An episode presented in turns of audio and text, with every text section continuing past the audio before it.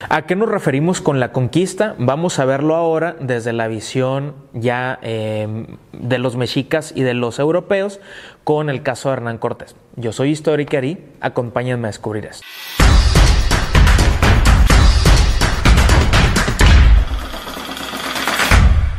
Hablar de la conquista es hablar de un fenómeno denso, es hablar de un fenómeno pesado, es hablar de un fenómeno complicadísimo, es hablar de un proceso prácticamente eh, muy doloroso para los mexicanos porque gracias a este episodio de la historia se borró mucho de lo que éramos en la antigüedad. Eh, hoy en día no somos herederos puros de un pasado prehispánico porque el mestizaje ya nos ha traído al sitio donde hoy estamos, pero sí eh, podemos ver toda la grandeza del México antiguo que eh, pues no es ni la mitad lo que conocemos. estoy tratando de establecer como un punto de partida para que tengamos los referentes mínimos o la información básica para poder empezar. ¿De acuerdo? Entonces, cuando hablamos de conquista, eh, si hablamos de una guerra, una guerra entre los mexicas y una guerra entre los españoles, si hablamos de un deseo de oro, si hablamos de unas ganas insaciables por riqueza, si hablamos de una dominación y de una crueldad pues interminable.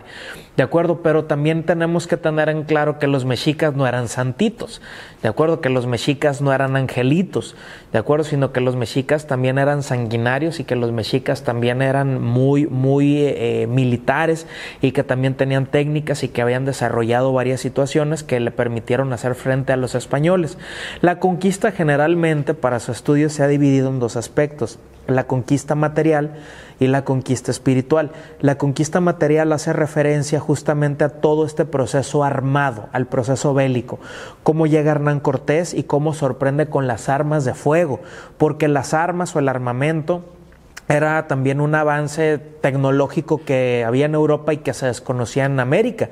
Los, eh, las armas, por ejemplo, los medios de defensa de los mexicas en ese momento era una rodela, que era un escudo con plumas y a flechazos, de acuerdo, con unas macanas, con, con pedernales y obsidianas, de acuerdo, pues que servían para descalabrar y cortar de acuerdo que era con lo que se hacían las guerras floridas, pero los españoles traen cañones, traen bombardas, los españoles traen armas de fuego, traen, traen este, bazucas, de acuerdo, entonces los españoles eh, eh, nunca dimensionaron que ellos tenían una superioridad hasta que llegaron. ¿De acuerdo? Y se dieron cuenta de las cosas. Hay relatos, por ejemplo, de la conquista muy tristes o muy crueles o muy ingenuos, si ustedes quieren ver, pero imagínense que eh, cuando estaban en plenas batallas había indígenas que corrían hacia las, hacia las balas, que corrían hacia las municiones de los cañones porque desconocían el daño que podían generar. Los españoles trajeron perros bravos de pelea. En Mesoamérica no había perros bravos más que el Cholitzcuintle y ni pelo tenía, ¿no? Pero los, españoles trajeron perros bravos, los españoles trajeron eh, personas de color negras traídas de África como esclavo, también los indígenas vieron que había muchas diferencias en torno a eso, los indígenas también vieron cómo las espadas eh, hacían mucho daño, cortaban cabezas, piernas, manos, eh, perforaban el cuerpo, ¿de acuerdo? Recordemos que en Mesoamérica sí se cortaba el cuerpo, por ejemplo, en el momento de los sacrificios, pero se utilizaban piedras muy afiladas, no se utilizaban los metales. Entonces, el tema de las armas siempre va a ser un tema muy polémico para el caso de la conquista material porque pues, los europeos tenían una superioridad. Entonces imagínense, por ejemplo, que mientras un indígena tiene totalmente desprotección y aparte está ataviado con, con una piel de animal que semeja a la que su dios tiene y trae una rodela con plumas y una macana, un español pues traía su, su yelmo, traía su armadura y entonces estaba muy bien protegido y pues las flechas no les hacían nada.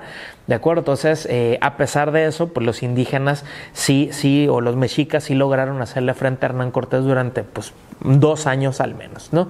Junto con este proceso de la conquista material, eh, también podemos ver eh, los procesos de exterminio, no solo por la guerra o por los enfrentamientos armados, sino también por las enfermedades. Entonces, por ejemplo, la, la viruela fue una, una, epidemia pues, que se eh, propagó por todo lo que fue el Valle de México y entonces terminó asesinando pues, a cientos de decenas de, de indígenas, ¿no? Entonces, pues los indígenas, imagínense con su y sus limpias y todo esto querían curarlo, pues cuando pues no iba a producirse ningún cambio, ¿no? Entonces se ocupaban otro tipo de anticuerpos y etcétera, etcétera, que al paso del tiempo pues ya se fueron generando, ¿no?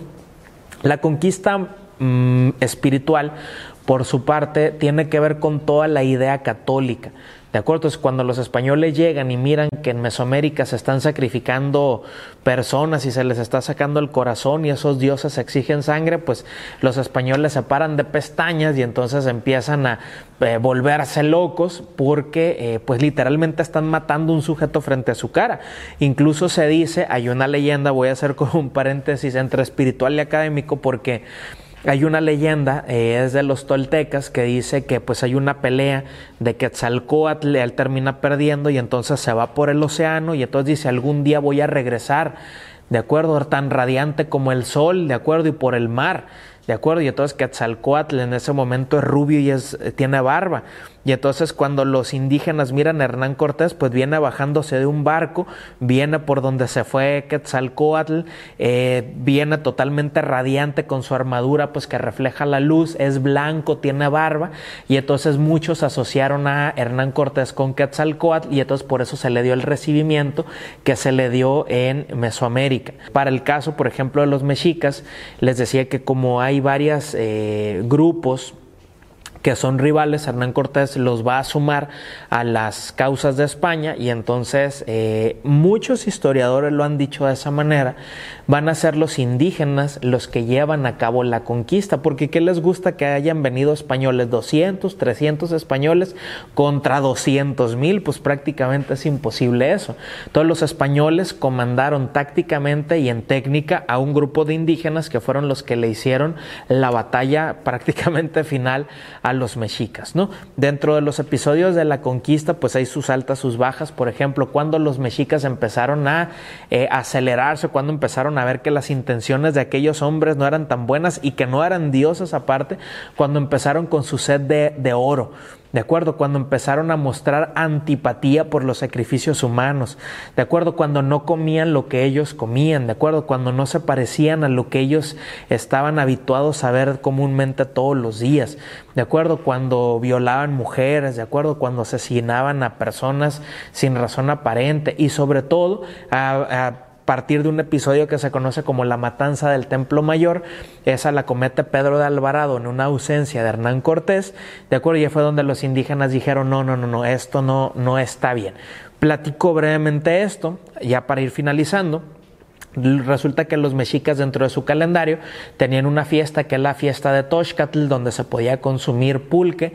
Eh, ya en el consumo del pulque, pues como tiene un grado pues, alcohólico, ya la gente pues estaba poniendo medio cumbias y entonces aprovechando que estaban todos reunidos en la plaza del Templo Mayor en Tenochtitlan, eh, Pedro Alvarado llegue con lujo de violencia empieza a masacrar a quien se encuentra a su paso.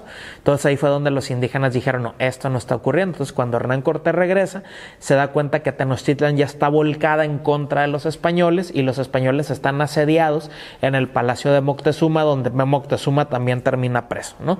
Eh, bueno, entonces eh, viene la matanza de Moctezuma a causa de una pedrada, eh, viene, por ejemplo, el tema de la noche triste como consecuencia a la matanza del Templo Mayor. El, tema de la noche triste, o se conoce como la noche triste, un momento en el que los mexicas logran reagruparse, toman por sorpresa a los españoles, los españoles salen huyendo de Tenochtitlan, todo el oro que habían logrado reunirse termina cayendo a los canales que había cerca de Tenochtitlan eh, y prácticamente pues se dice, cuenta la leyenda que Hernán Cortés pues termina llorando debajo de un árbol, ¿no? Entonces a eso se conoce como la noche triste, ¿no?